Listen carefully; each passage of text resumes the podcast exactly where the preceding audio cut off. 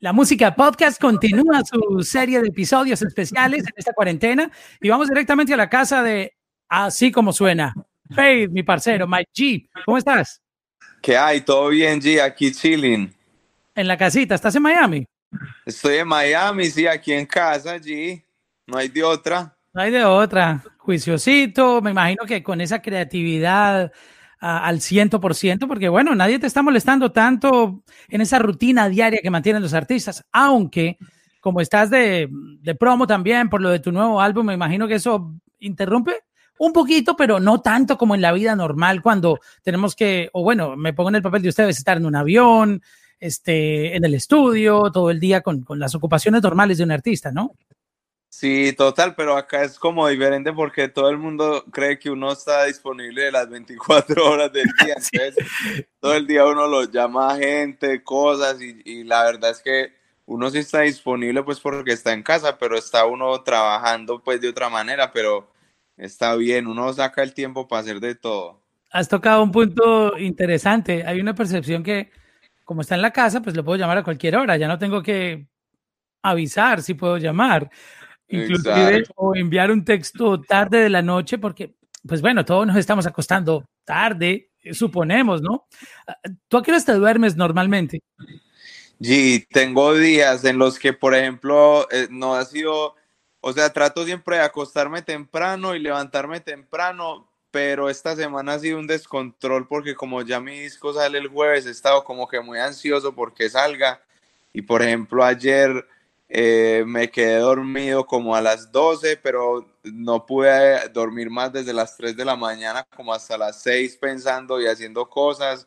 Y luego me volví a despertar a las 8 y así sucesivamente. Pero normalmente me acuesto a las 12, 1 y me levanto a las 7 de la mañana o 6 y media, pero últimamente han estado raros por culpa del álbum. No, y no me imagino los primeros días de esta cuarentena que considero yo fueron los más tensionantes por toda la incertidumbre que había. Este, creo que el sueño de todo el mundo se, nos, uh, se nos descontroló. Sí, a mí se me cambió full. Al principio fue súper heavy porque dormía acostada súper tarde y me levantaba súper tarde pero después empezó, empezó de un, como hace varias semanas ya, tres semanas que yo dije, bueno, no, vamos a organizarnos, lo primero que voy a hacer cuando me despierte es ir a bañarme, hacer el desayuno, todo, porque como que no me bañaba cuando me despertaba y me daban las 3 de la tarde y yo apenas me iba a bañar y yo como que, uy, no, esto no puede seguir así, mucho descontrol. Esa disciplina que le pusiste empezó a regular tu, tu reloj biológico. Total. Bueno, es que antes de, de artista, ustedes son seres humanos y es, es, lo que yo quiero tocar un poquito aquí porque mucha gente como que se olvida al verlos en, en esa película que ustedes andan, y, pero son ante todo seres humanos que, que sienten igual que, que nosotros y, y, aunque uno los vea, digamos, en, en tú sabes, avión privado, todo esa ese tipo de, de, vida, este, viven cosas normales como nosotros, como también tener que ir al supermercado, eh, la incertidumbre de, todo esto que está pasando. Entonces, quería hablar esa partecita contigo.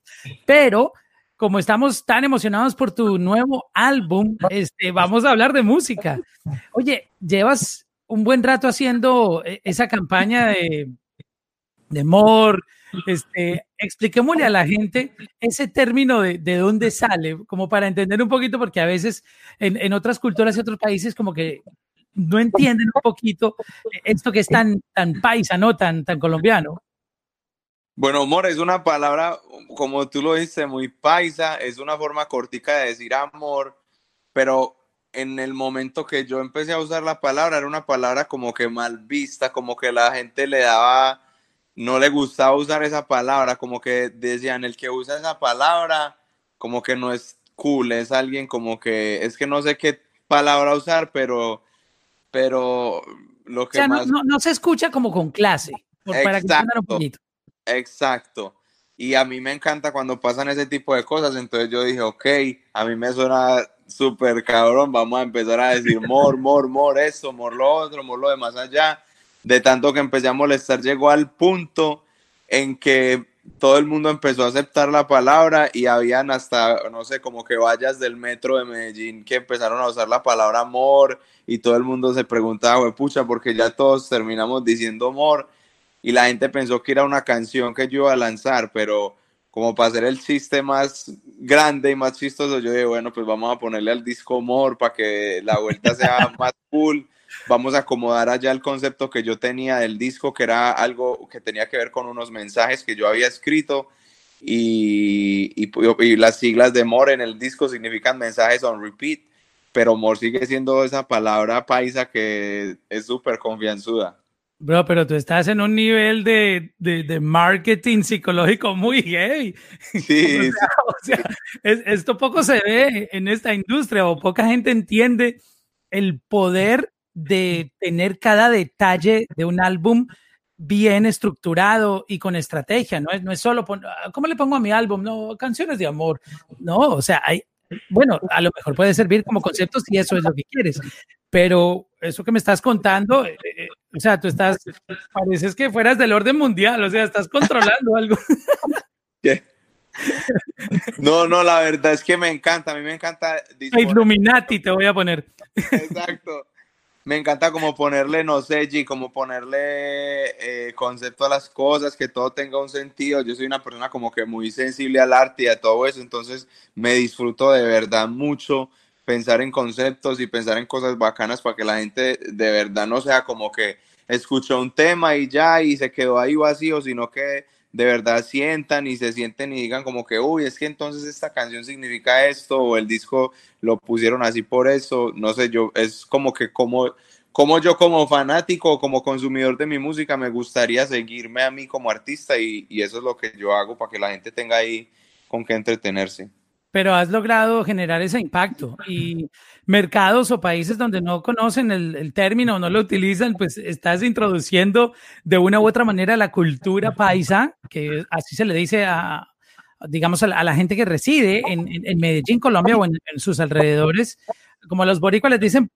boricuas o puertorriqueños, paisas, esa de, de, la región o del área donde Faith proviene. De hecho, yo también vengo de, de esa misma área. Medellín. Este, entonces, creo que estás logrando lo que le faltaba también a nuestro, a nuestro sonido, porque ayer estaba escuchando un, podcast que hice con, con Raycon y él atribuye que parte del éxito también de, del sonido urbano colombiano es que dejamos, me incluyo yo como colombiano, los artistas dejaron de utilizar términos boricuas que al principio se usaban, guayeteo, algarete, bueno, tú sabes, todas esas palabras que empezaron, que siempre han sido del reggaetón, pero empezaron a usar ya términos paisas, términos colombianos, palabras de, nuestra cultura, y creo que él, le atribuye también que eso ha ayudado a que la gente reciba el sonido urbano colombiano ya de otra manera y no lo sientan como la copia boricua, sino la nueva generación del sonido urbano, y que ha ayudado demasiado. ¿Tú qué opinas de eso? Sí, total. Yo fui, yo fui ahí uno de los que puso a cantar en paisa más de un boricua en los temas que hice, que trabajamos. Eh, no sé qué tan censurado sea este podcast o hasta dónde me pueda ir. No, esto no tiene regulaciones, así que no te preocupes. Puedes hablar lo que quieras. Y está muy bacano porque, porque en una de las canciones que lanzamos el, el año pasado, final, fue una de las últimas canciones que lancé hay un término que tú sabes que es muy paisa, que es decir chimba o una frase que era que yo tenía o que es muy normal decir, uy, qué chimba verte.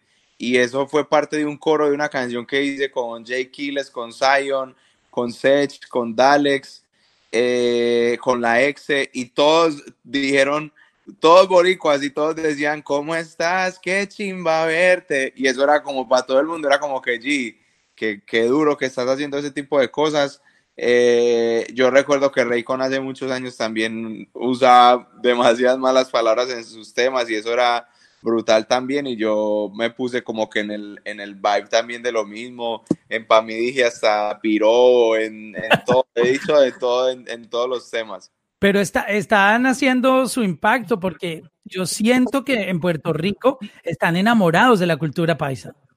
Total, a mí me encanta hacer promo allá, allá sí que me vuelvo paisa les encanta escuchar primero el acento.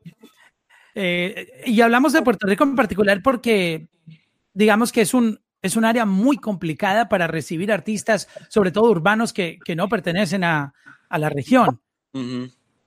colombianos en Puerto Rico uno nunca se imaginaba que pasara eso. Y mira que ya, ya aceptan la cultura, les encanta, conocen de Medellín, saben de los términos de, de Medellín, este, y, y, eso está rompiendo barreras en este momento. Y es gracias a lo que ustedes están haciendo. Total, total. Hay una enciclopedia, estamos armando de términos ya paisas para que los usen.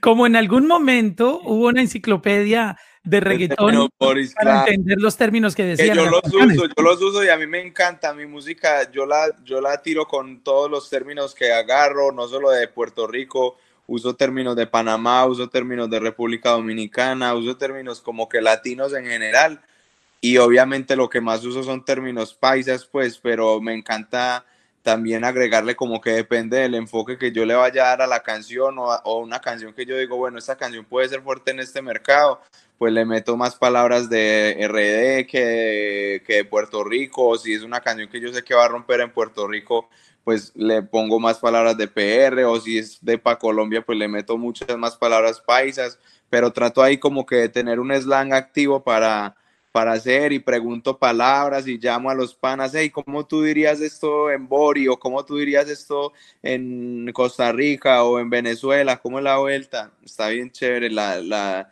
el lenguaje ahora para nosotros los latinos. Y lo otro que mencionas también de esta campaña es Fercho, con, con X. Explícanos un poco. Sabemos que Fercho es un, una manera de llamar con cariño, eh, yo no sé si estoy equivocado, a Fernando.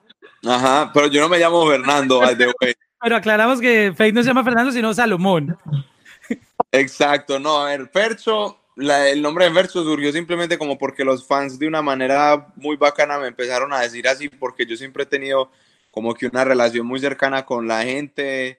Eh, yo no siento ni siquiera que tengo fans, sino que es como que un, un corillo de gente que me apoya y me quiere seguir viendo como que echar para adelante y de cariño me empezaron a decir Fercho y eso me pareció súper bacano. El primero que me dijo Fercho alguna vez fue Sky y de ahí todos mis amigos de la música, en vez de decirme Fate, me dicen Fercho o Fer o Feinando, pero todo el mundo sabe que yo me llamo Salomón, pero no problem. Y lo de las X es porque yo no sé si tú te acuerdas que hace un par de años uno usaba el MSN, el Messenger, y que uno como que se cambiaba ahí, por ejemplo, yo me llamaba Salomón, pero yo no me ponía Salomón, sino que yo me ponía paréntesis XX Salomón, como que uno le, ponía más flow al nombre.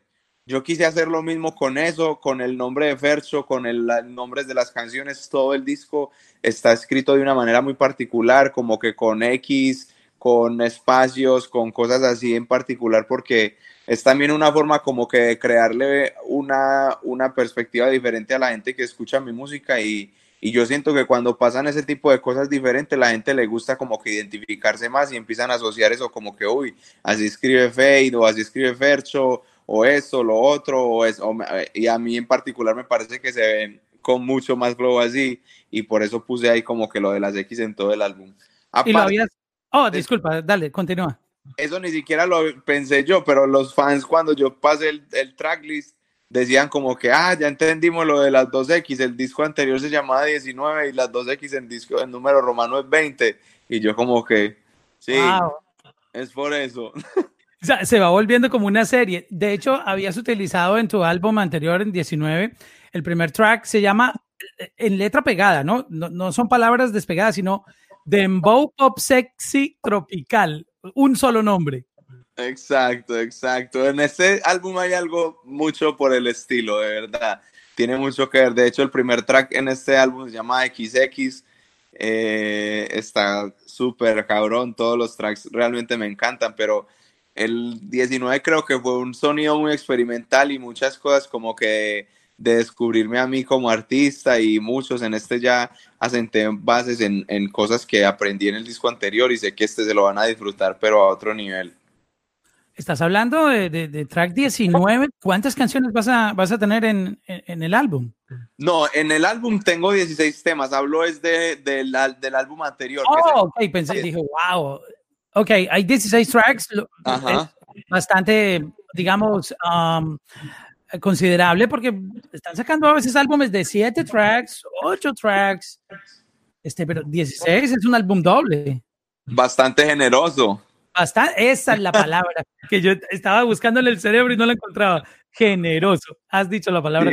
Sí, sí, sí, no, la verdad al principio fue un álbum que era solamente como que de 11 canciones y a lo que fue pasando el tiempo y empezamos como que a entrar en este momento de cuarentena y todo, decidí como que empezar a, rellenar un poquito más el disco, de darle más forma, eh, que ya la tenía pues obviamente y tiene como que realmente tres maneras de escuchar por cómo lo estructuré. Yo puse todos los collabs juntos, entonces hay una forma de escucharlo que si no lo quieren escuchar los collabs, pueden darle skip a cuatro canciones y sigue el hilo súper bacano. Como lo, el disco también lo voy a sacar en vinilo, eh, hay dos lados, el lado A y el lado B, y se escucha también súper bueno de la 1 a la 8, y si paras ahí y empiezas de la 9 a la 16, se escucha súper bueno y cuando lo escuchas de la 1 a la 16 también es otra historia súper bacana. ¿Te estás refiriendo a que tú te preocupaste de ordenarlo, digamos, con el vibe? En, la radio, para explicarle a la gente un poquitito, eh, la música se programa como, como por las ondas. Esta canción viene arriba, tú no le vas a poner una balada después, porque como que el, cambio es muy brusco. Tú, tú la vas bajando con una que tiene un tempo un poquito más y, vas generando como una curva así melódica, toda bonita en, en, términos de programación. Hiciste el orden del, de los tracks basado como en, en, una experiencia, en el vibe que cada track iba ofreciendo y que conectara uno a otro. Sí, yo más que en, los tiempos y en eso me preocupé como por las emociones que, que hace sentir cada tema, como que hay temas que son muy eufóricos, otros que son más nostálgicos, unos que son más como que sad, pero, pero todo el tiempo hay cambios, todo el tiempo en el disco, no es un disco que, que, o sea, es un disco que si lo escuchas entero te va a llevar, pero no es un disco que se vuelve monótono, de hecho hay una de las canciones que es un interlude, que se llama Amor. Y... Que es donde tú hablas de unos mensajes, lo que has publicado en, en social media. Exacto, exacto. Entonces es como para que la gente se lo, ese, ese punto de la canción yo ya consideraba cuando escuchaba todo el disco como que ya estaba, estaba cool y hasta donde estaba ya estaba como que en un éxtasis, pero en esa canción es como que uno respira otra vez, como oler café para uno seguir testeando perfumes. Eso es lo que es esa canción, pero todo, todo, todo el disco lo pensé así como para que tuviera una estructura y para que el tema que seguía rompiera gracias al que sonó antes y así sucesivamente. es muy bacano de escuchar. Oye, me gusta mucho cómo estás trabajando porque me acuerdas la época eh, dorada de, de, los álbumes, que siempre ha sido lo que los fans de, de la música, y no estoy hablando del sonido urbano, sino de, de, la música a nivel global, valoramos de los artistas, es poder tener su obra, un, álbum, tener, tener el vinilo, tener, bueno, en la época que hubo casete, la época que este hubo... también viene en casete, este también viene, en vinilo, exacto, el, el, el, vinilo, viene en cassette. y en cassette y el disco.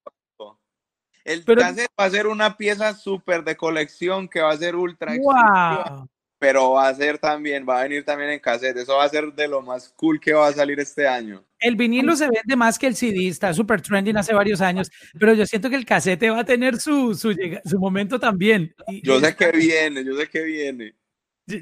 es más, yo, quiero tener mi, mi Walkman, mis audifonitos, ni siquiera los quiero Bluetooth. no, de cable. Con la espuma aquí que olía como a, los beats, no. Exacto, los viejitos, los viejitos para que tenga como que el vibe de Walkman como es. Esa época, y cambiarle las, las baterías. Y que devuelva el cassette, listo, póngale el lapicero y vea.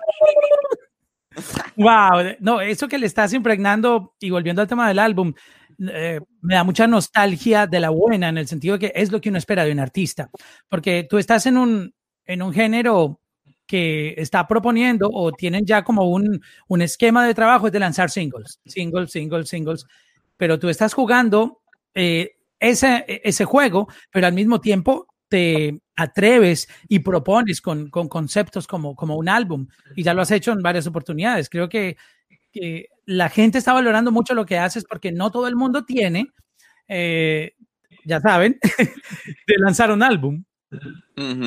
Sí, a mí me encanta allí, la verdad yo soy muy como que conservador en ese aspecto y me gusta sentarme y pensar en un álbum. Con mi álbum anterior aprendí mucho, también fue un riesgo súper grande.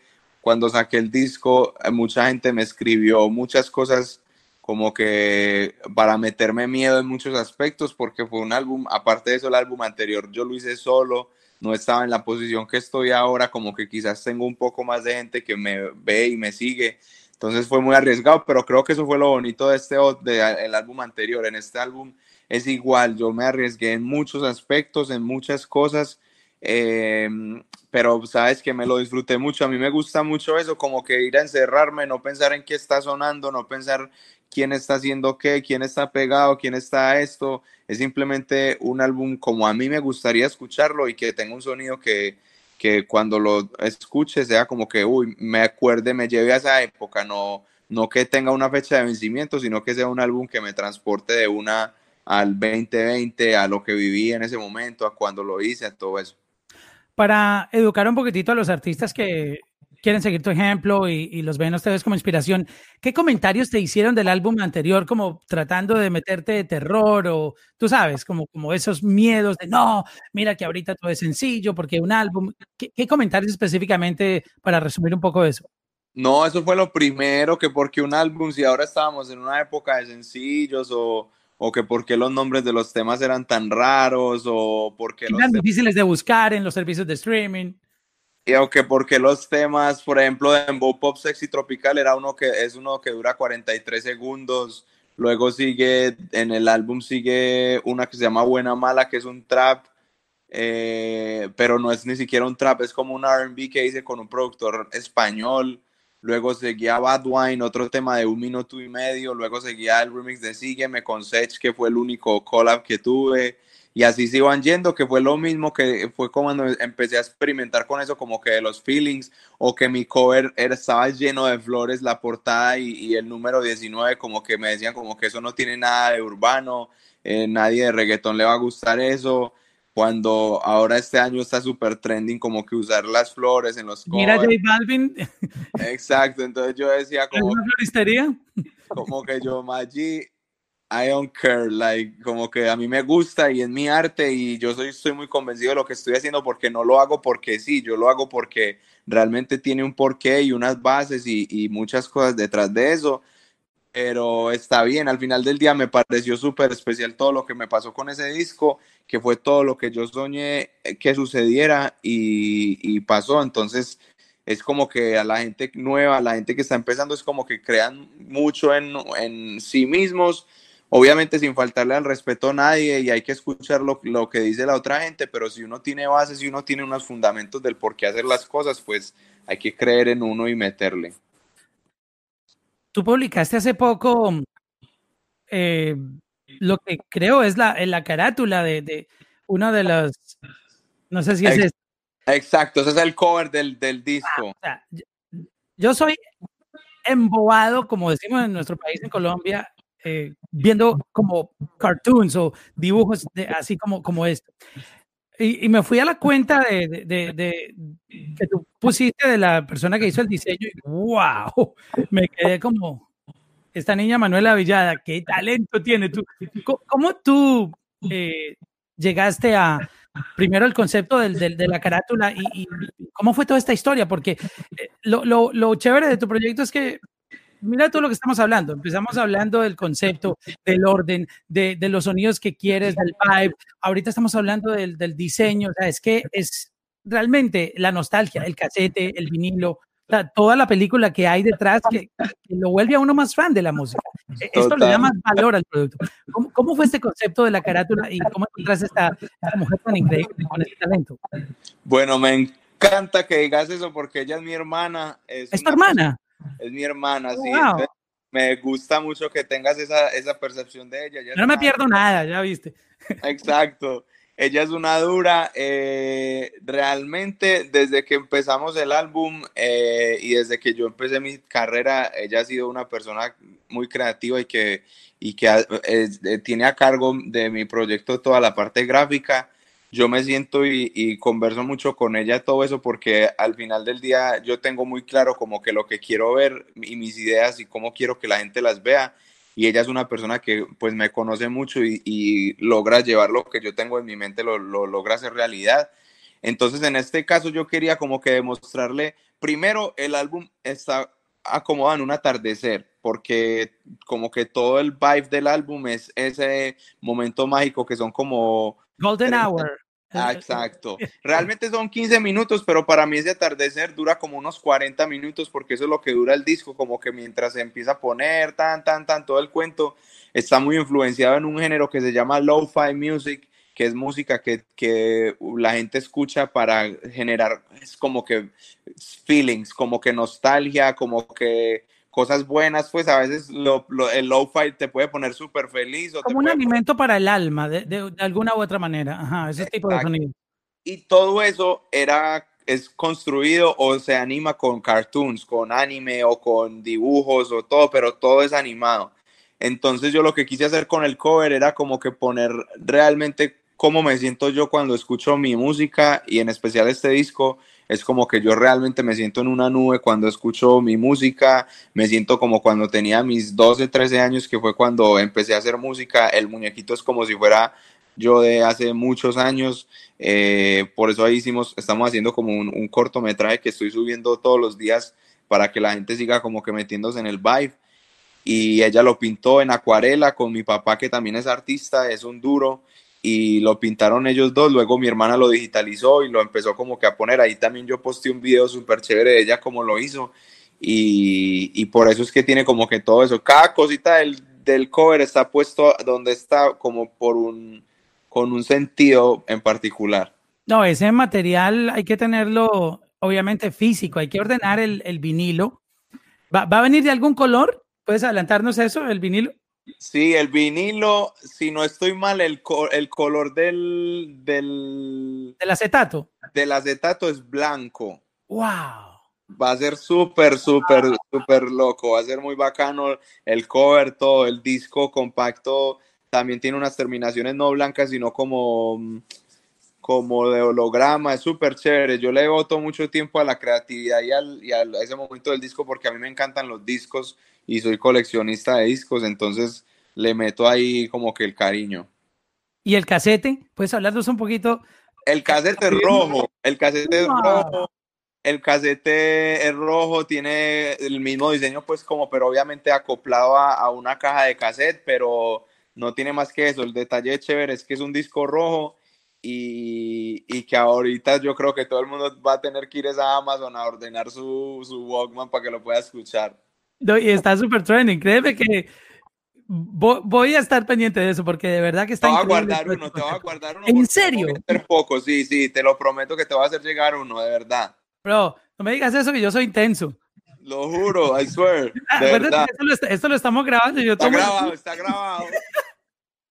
bueno, me encimas el vinilo. Listo. Oye, um, Fercho, eh, Faith, este, Mor, eh, gracias por... Eso es por... tío, ya los agarró todos. Sí, ya, esto ya es un, una, una movie que todos tenemos. Gracias por, por, por esta historia, de verdad que este álbum, eh, yo sé que va a cambiarle y abrirle la mente a muchos artistas que están en, siempre como en esa rayita de que no me puedo salir de aquí, eso tiene que ser así, porque um, estoy tratando de traer a la, a la, a la mente como alguien que esté con este concepto que tú estás haciendo y creo que tú estás en, la lista del uno o dos que, que andan en, en, esa película de, de poder tratar este, esta industria, digamos, con, con, ese respeto, además que tú le pones a todo, que es lo que hace que uno se vuelva más fan. Mira todo lo que encierra, no solo el sonido, sino todo este universo que tú creas alrededor de tus sonidos. Sí, total, total. Eso es cuestión de amor y que disfrute uno lo que hace y todo eso empieza a pasar, pero tiene que empezar por eso y, y me encanta como que educar al público con eso. Yo sé que uno se tarda quizás un poquito más en, en que la gente le cache el wave, pero cuando lo agarran, yo creo que conecta uno muchísimo con la gente. Pues nada, mi hermano, este, fecha para el álbum. El disco ya está disponible, vaya, escúchelo, disfrútelo, son 16 tracks que es el, estoy seguro que lo, les va a encantar. Percho Volumen 1, More. Gracias, Faith, por estar aquí en la Música Podcast, mi hermano. A ti, Maggi, un abrazo.